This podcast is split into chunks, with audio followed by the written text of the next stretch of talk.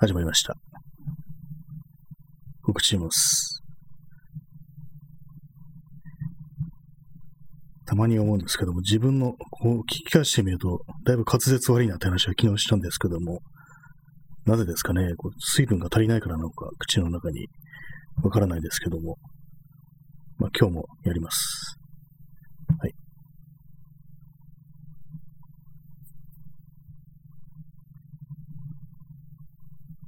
始まりました。35回ぐらいですかね、第、このライブ配信は。まだ35回かっていうね。毎日やってるんで、なんかもうそろそろだいぶ、数字もね、上がってきたかなと思うんですけども、特に上がってないですね。視聴者数ともに、再生数ともにそんなに上がってないんですけども、まあ、そんな感じで今日もやります。というわけで、本日は6月の17日ですね。時刻はただいま22時52分です。どうなんですかね？この放送始まる時間っていうのは何時ぐらいがいいのかなっていうのは、これ何回も言ってますけども、結構不定期というか、不定期じゃないや、まあ、あんまりこう、かっちりね、この時間に始めますっていうようなことあんまりこう、決まってない感じなんで、まあ大体まあ、9時半以降からまあ、12時前までっていうような感じでやってるんですけども、まあ皆様、どうでしょうかっていうね、まあそうは言ってもね、こんな、誰にでも合わせられるような時間というのはないんで、まあ、勝手に自分の都合で始めるしかないんですけども、まあ、そういうような感じで、今日も始めたいと思います。まあね、これたまにこう、クッとね、なんか喋ってる途中で詰まるようなことあると思うんですけども、ちょっとたまにあのゲップみたいなものがね、出てくる、込み上げてくる時あるんですよ。まあ実際、ね、ゲップは出ないんですけども、なんか空気がこう、なんか、喉の奥からね、やってくるみたいな、そういうことがあるんですけども、それでこう、たまにこう、詰まったりしてますね。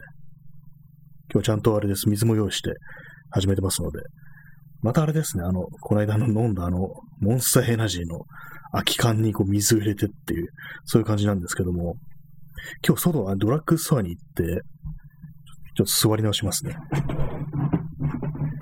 でも私があの、この間あの、ね、無料で配ってたのもらったってやつ、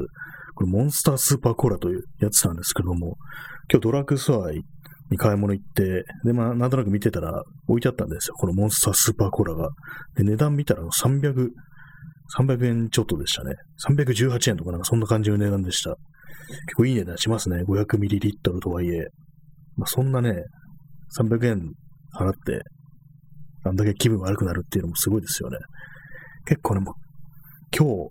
今日までね、昨日一日中気分悪くて、今日も半分ぐらい、なんか調子悪かったです。今も割と大丈夫ですけども、今日はあれですね、あの、コーヒーも一切飲まずに、麦茶と水だけという感じで水分を取っておりますので、だいぶまあ、リカバリできたかななんていうところなんですけども、まあ、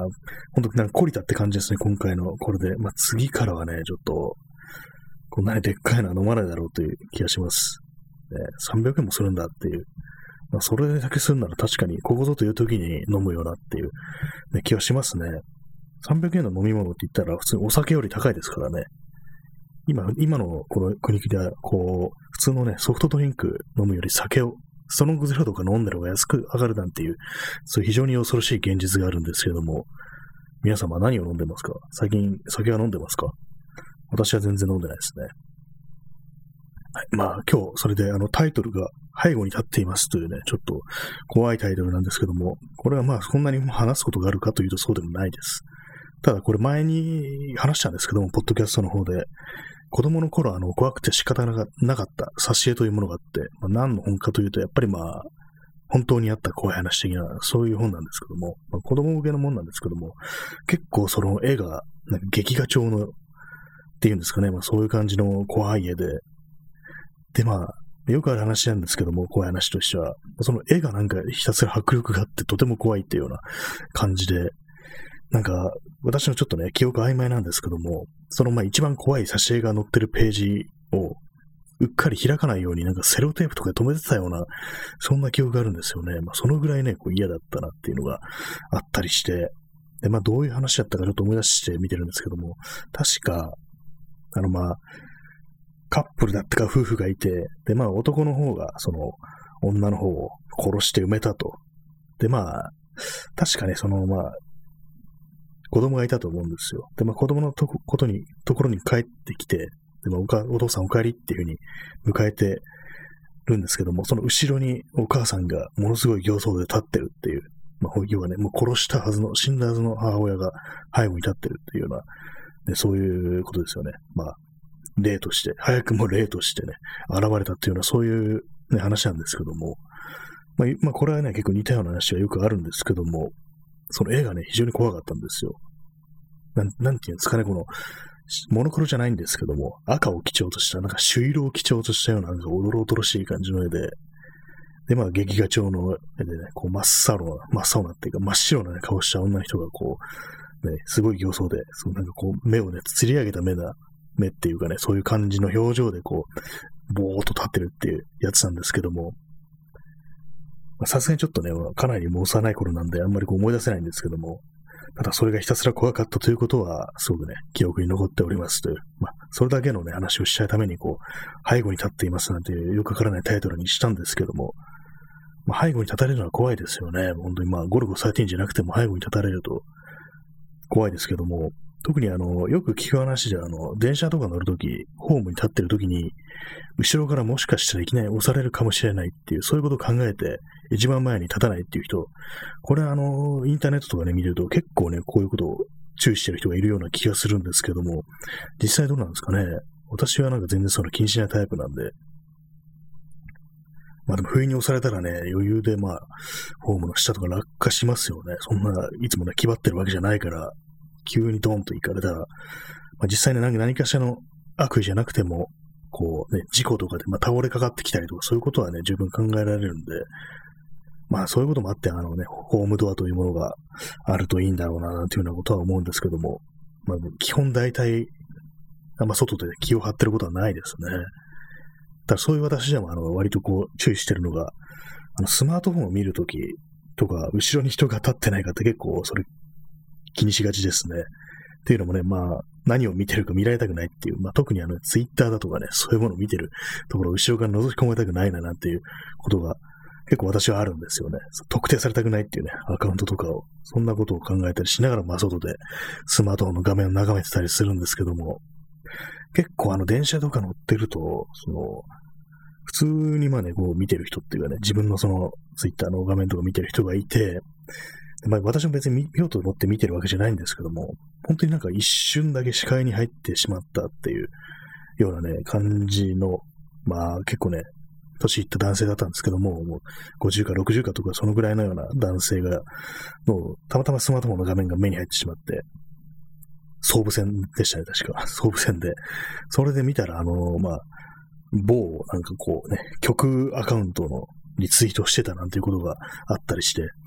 まあ、本当にいるんだっていうようなことをね、覚え、感じたね、記憶があります。まあ、それぐらいでね、他はなんか、あんまこう人のね、視界に入るようなところに、立ったりか立ってたりしても、なるべくっていうか、まあ、まず見ないようにして、その辺はもうエチケットとして、まあそういうふうにやってるんで、人のね、画面を見ないっていうような感じになってるんで、まあ私の周りにいる皆様、ご安心くださいというふうには言っておきたいと思います。まあでも本当にまあ電車の中とかね、本当じっと立ってなきゃいけない時っていうのは、あまり見ないですね。ツイッター見ないですね。あの、インスタとか割と見るかもしれないです。まあ、パパッとね、写真が流れているだけなんで、そんなにまあ、見られたとしても害はないかなって思うんですけども、そんなね、まずい人をフォローしてるわけでもないので、普通にまあ、写真関係のアカウントをフォローしてるって感じなんで、そんなに気にはしないんですけども、まあ、ツイッターちょっと嫌ですね。なんか、まあでもね、一度ね、こうなんかバレてしまえば、こう、あんま気にならなくなるのかもしれないですけどもね。まあ今日はね、そういう感じで、まあ、背後に立っていますなんてタイトルをつけつつ、いろんなところにね、話が行ってますけども、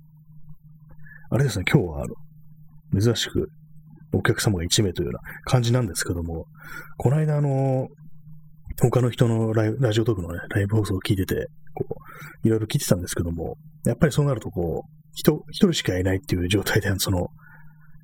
視聴するということがあると、なんかこう出づらいっていうのは結構感じましたね。私がね、消えたら、こう、誰もいないところで一人でこの人は喋り続けるんだなんていうことを考えると、ちょっとね、×ボタンをタップですることができないなんていう感じに少しなってしまい、なかなかその辺気使ってしまったりしますね。特にあの、はじめあの、ラジオトークの場合は、数字がもう、このラジオトークのね、番組は何人が視聴してますみたいな数字が出るんで、それがゼロの時に入るっていうのは結構勇気がいることなのかなっていうふうに思ったりしますね。あれはなんかどうなんだろうっていう。あの数字を表示するしないも選べたらいいのかななんていうふうに思ったりしますね。結構こう、見てみると、このラジオトークっていうのを見てみると、そのライブ配信っていうのと、いわゆるラジオだとか、ポッドキャストっていうのは結構違うものとして捉えられてるのかななんていうふうに思いますね。こう、やっぱりこの辺の生配信っていうのは、聞いてる方とのコミュニケーションというものを非常に重視してるような、そういう感じに思えるんですよね。結構まあ、他の人の放送を見てそういうふうに思ったんですけども、ポッドキャストはまあ一方的ですからね、話すこと決めてこういう話したいっていうのがあって、まあ、それについて語りたいという気持ちがあって、それをまあ、聞かせるという感じなんですけども、まあ、生配信、生配信でもなんかまあいろいろありますけどもね、まあ、特にこのラジオトークというのはなんかこう、ギフトとかね、そういうのを送れるんで、まあ、コミュニケーションというものを重視してるのかななんていうふうに思ったりしてるんですけども、なかなかこう、やっぱり自分一人で、きでも自分が喋るよりも、他の人に、こう、気の利いたコメントをするっていう方がなんか難しく感じますね。私はめったにね、やらないんですけども、そういうふうにコメント打つのとか、結構難しいですね。タイミングとか。ね、人がいっぱいいる放送だと、ちょっと今からね、これ、少し前の話題をして拾ってもらえるかなっていう、まあ、拾ってもらえるかなというか、まあ、ね、その放送してる人がね、自分のなんかコメント拾わなきゃいけないんだよな、なんていうふうに考えると、なんか結構難しいですね、これは。非常にまあ、数が多すぎても難しいし、少なくてもちょっと難しいしっていうようなところがあったりして、やっぱりこう、新しいなんか、何らかのね、手段のコミュニケーションなのかななんていうふうに思ったりしますね、これは。まあ、そのようなことを考えている。今日一日、一日中考えたわけじゃないですけどもね。まあ、そんな感じです。ちょ水を飲みますね。まあ、モンスターエナジーの缶に入った水を飲みます。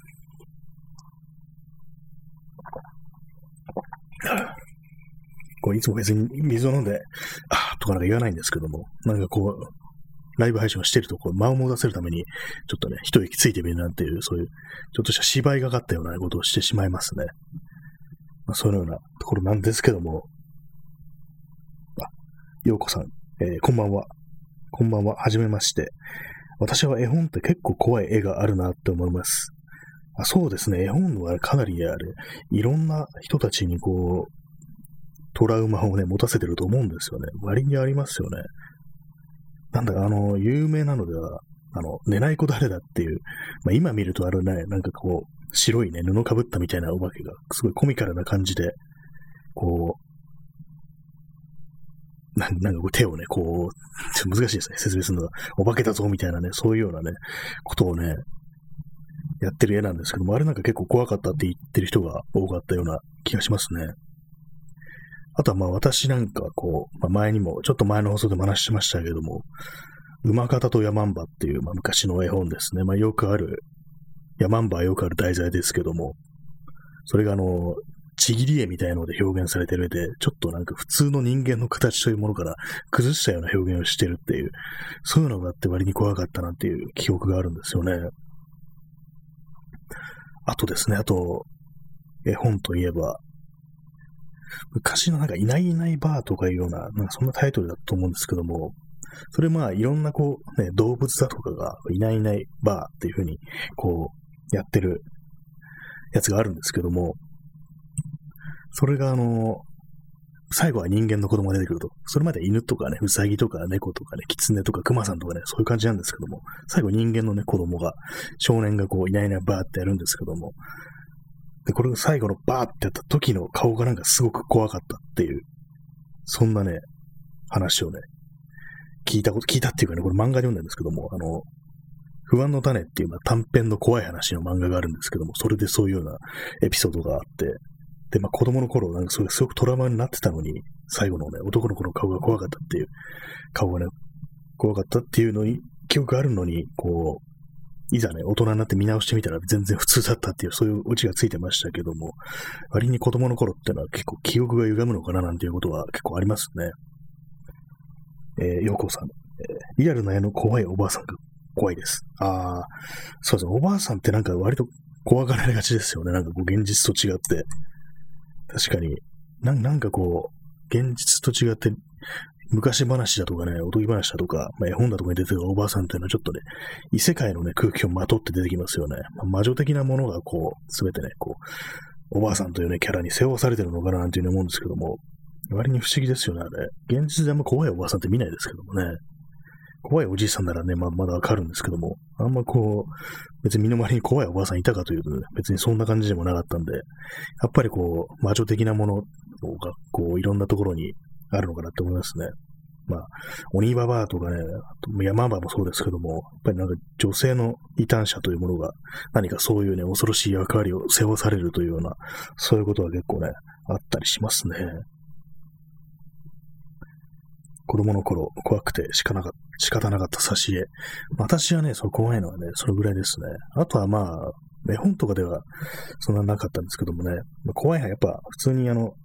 怪奇物のね、怪奇物って今言わないですね。普通にまあ本当にあった怖い話的な、そういう心霊物のの本というものが非常に怖かったんですけども、まあ、その中でもね、結構あの、本来はね、あのコミカルに表現されるはずの、まあ妖怪物のね、割と本ありますよね。それがね、結構自分の中で印象に残ってるのが、あの、まあ、いろんなタイプのね、まあ、妖怪がこういろいろエピソードともに、こう、挿絵とともに、こう、書かれてる本を読んだんですけども、その子供の頃。その中で一つあの、ちょっと珍しいね、妖怪じゃなくて、それは霊だろっていう感じなんですけども、その、生き量っていうのがね、ページがあって、で、まあ、生き量はまあ確かに生き量で、ね、こう自分の執着する相手に、ね、こう、念を飛ばして何かこう、ね、それこそね、スピリットストーキングみたいなね、感じをするっていうようなところですけども、その絵がですね、こう、あぜ道をこう、歩いてる人の、人をなんか俯瞰で見てるんですよ。斜め上から。で、その人の影が、こう、ぼん、ぼんやりとしたね、こう、なんていうんですかね、こう、おかっぱの女の子みたいな感じの、シルエット的に本当にままん丸なんですよね。で、それがあの、目がね、真っ黒で、まあ影だからそんなにまあ、表情というものを押し上がれないんですけども、ちょっとね、なんかちゃんちゃんこの着たみたいなね、おかっぱの女の子みたいな、そういう影になってるっていう絵を見たことがあって、なんかそれが非常に怖かったですね。割と絵的にはね、結構コミカルなんですけども、なんかこう、そのタッチっていうんですかね、絵柄がなんか、あれなんですよ、なんかぼんやりした感じで、あんま線がはっきりしてないんですよね。それがなんかこう、ちょっとぼかしてね、書いてあるようなね、感じで、それが非常に怖かった記憶あるんですけども、やっぱりね、今ね、その本とかね、探そうと思っても、ね、絶対ね、こう、見つけられないと思うんで、昔はね、ほんとどうでもいいようなね、本だと思うんで、そこら辺で売ってる。なんか、ああいうの本当になんかこう、取っておけばよかったな、というふうに、ちょっと思ったりしますね。まあ、子供の頃は怖いですからね。ああいうのは早く、ね、もう読読まなくなったら消えてほしいなんていうね、ところはありますけども、まあ、そのような感じで私の、私の怖い話でした。まあ、怖い話っていうのは、まあ、便利ですね。本当にこう、まあ、いろんなね、こう、まあ、ありますけども、大体まあみんな怖いものっていうのを引きつけられますからね。なんだかんだ言って。怖い話がつまらないから嫌いという人はあんま聞いたことがないような気がしますね。怖怖いからしないでっていう人はいるけど、ね、つまんないからいいよっていうような人はあんまり見なかったような、いなかったような気がしますね。まあそういう、そんな感じでね、私も結構ね、そういう怖い話は好きなんですけども、まあ、実際は現実でそういうのに遭遇したかというと、まあ全然ないですね。基本的に。まあただ、ただっていうか、まあなおかつ、ね、普通にまああの、霊とかそんな信じてはいないなというタイプでございますので、まあ、娯楽としてそういう心霊というものを楽しんでるというような、そういう感じですね。えー、水を飲みます。便利なんですね。このキャップがついてるのが便利なんですよね。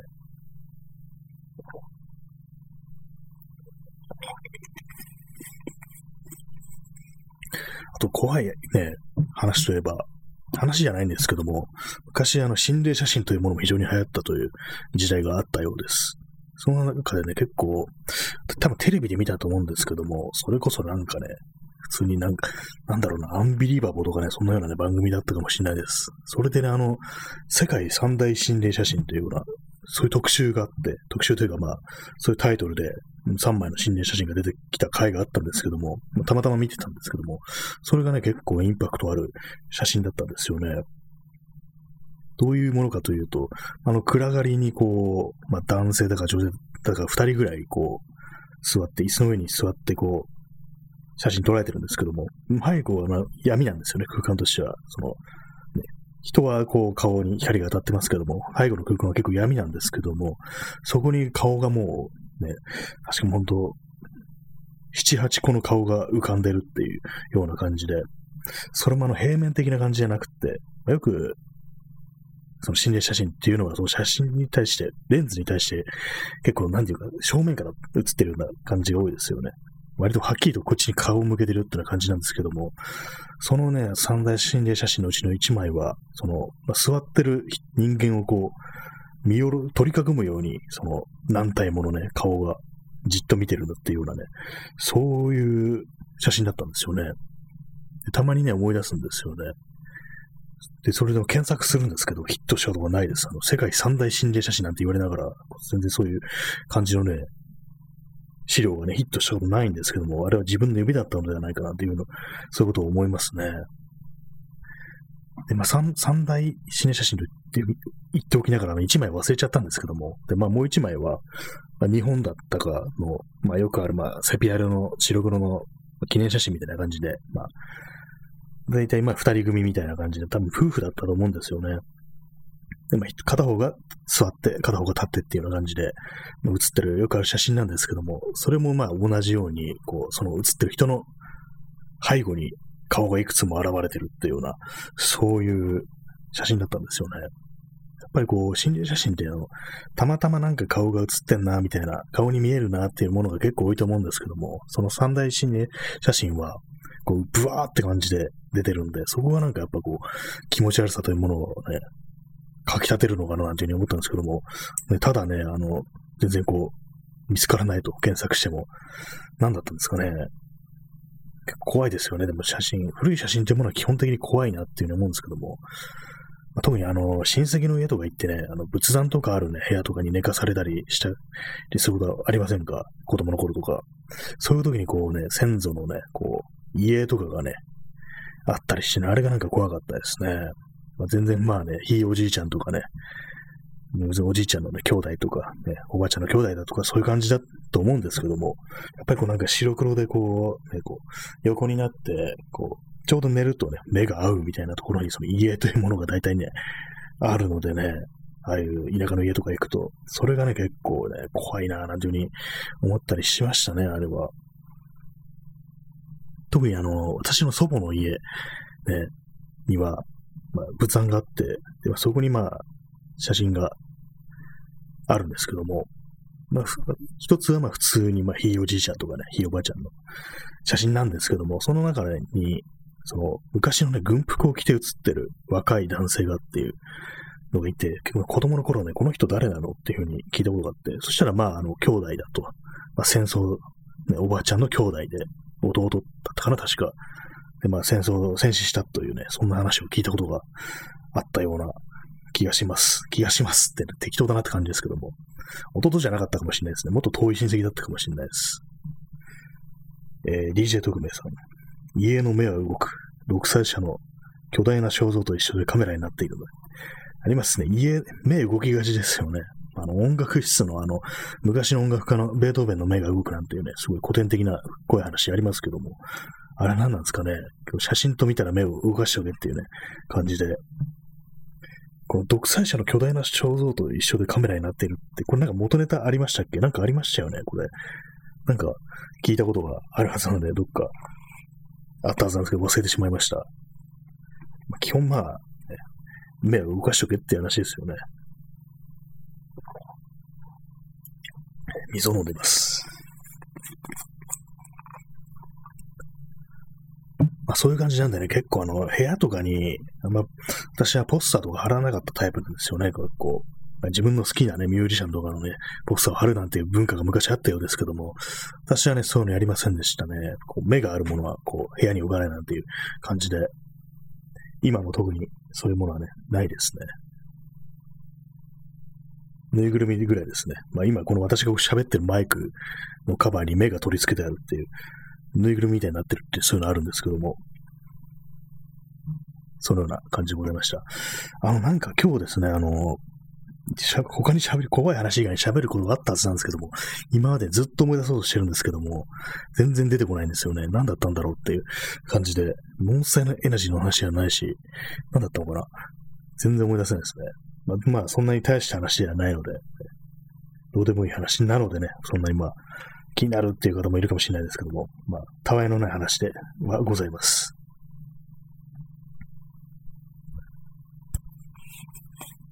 あれですね、本当になんかこう、毎日やってると喋ることがなくなってくるなと思うんですけども、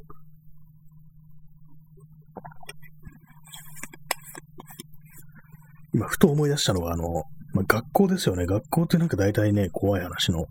ありがちなと思うんですけども、最近はどうなんですかね。結構あの、古い校舎というものもあまりなくなってきてて、まあ、私が住んでる東京なんで、東京の街をね、歩いてると結構今の学校っていうのは綺麗で新しいななんていうようなことをたまに思ったりするんですけども、どうなんですかね。今の子供たちが未だにそういうものを恐れるというようなことあるんですかね。私があの、小学校だとかね、中学校だと、時とか、そんなに怖いと思ったことはないんですけども、ただ一回あの、もう日が落ちてから忘れ物を取りに、その学校の自分の教室の机まで戻ったことがあって、それは結構ね、怖くって、